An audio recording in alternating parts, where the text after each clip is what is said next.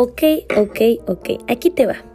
Vamos a hablar de lo que son las parejas, que es un tema que, ay Dios mío, qué controversia. Vean, no sé si actualmente esté soltero, sí, sí es una delicia, y tener pareja también es una delicia placentera, pero más allá de tener pareja o no, es el miedo, ¿verdad?, de una relación, porque infiere demasiado en tu persona, en tu pensar. Incluso, si te das cuenta, muchas veces hay personas, parejas, que están tanto tiempo juntos que adquieres su vocabulario. No sé si te ha pasado ver que hay gestos entre parejas que ambos los tienen. Y esto es una singularidad de una manera que no nada más interfiere en tu forma de actuar o de vestir o de ser o de pensar. Imagínate qué no puedes hacer en un futuro con esa persona que un 80%, 70% va a tener que ver con esa persona. ¿Y por qué lo digo? Porque claro está que ya no nada más eres tú, te mueves con alguien. Es, es distinto. Entonces, nada más es para hacer mención que una pareja no siempre tiene que ser una pérdida de tiempo. Una pareja no siempre tiene que ser una inversión en vano, al contrario. Una pareja es más allá de decir está muy mal porque me han roto el corazón y se siente mal. Tuve depresión, etc. No, no nada más va ahí, no lo dejes así. Tener una pareja realmente es compartir, incluso, no sé, en el sexo es una delicia, porque hay un vínculo de por medio con esa persona y no es lo mismo a simplemente tener algo con alguien momentáneo.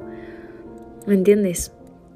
Porque también puedes decirle con claridad lo que te gusta, lo que no, tanto dentro de una habitación como fuera, como con amigos. Entonces, una pareja va más allá.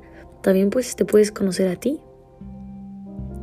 Porque no me vas a negar que han habido situaciones donde hay personas que hay un antes y un después siendo tú un antes y un después de haber conocido a cierta persona y que muchas ocasiones, y lo digo en muchas ocasiones porque lo he escuchado y porque a mí me ha pasado, no sé, al encontrar a tu primer amor o a la primera persona que te marcó, pues obviamente que no vas a volver a sentir ese peculiar sentimiento con alguien más. Pero no significa que no lo vas a volver a sentir. No de la misma forma, pero sí lo puedes volver a sentir. Eso depende obviamente de, ti. Entonces, tampoco digo que estar solo esté mal, no te precipites. Yo llevo tres años, tres años. Pero últimamente se ha surgido un nuevo sentimiento por específica persona. Entonces, te lo digo porque muchas veces también solemos tener esos recuerdos banales de antes y no significa que vas a tener la misma experiencia, pero claro que te quedas con un sabor amargo de boca. Entonces, pues nada, es para simplemente recordar que no por una mala experiencia vas a tener un futuro exactamente igual.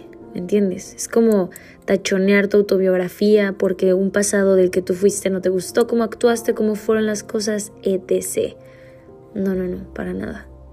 No te juzgues tanto, no te latigues tanto. Punto.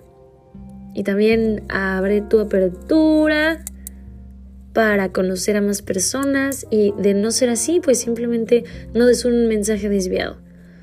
Tampoco te quieras pisar al de enfrente para porque tú no eres muy claro, muy clara. Entonces tampoco consiste en ello. Y de no ser así, pues disfruta, disfruta de tu juventud, de tu vida. Cualquier opción es buena la adecuada para cada uno de nosotros. Así que vas a seguir esperando esa oportunidad o negártela por algún amargo sabor o simplemente disfruta de lo que viene o de lo que ya llegó.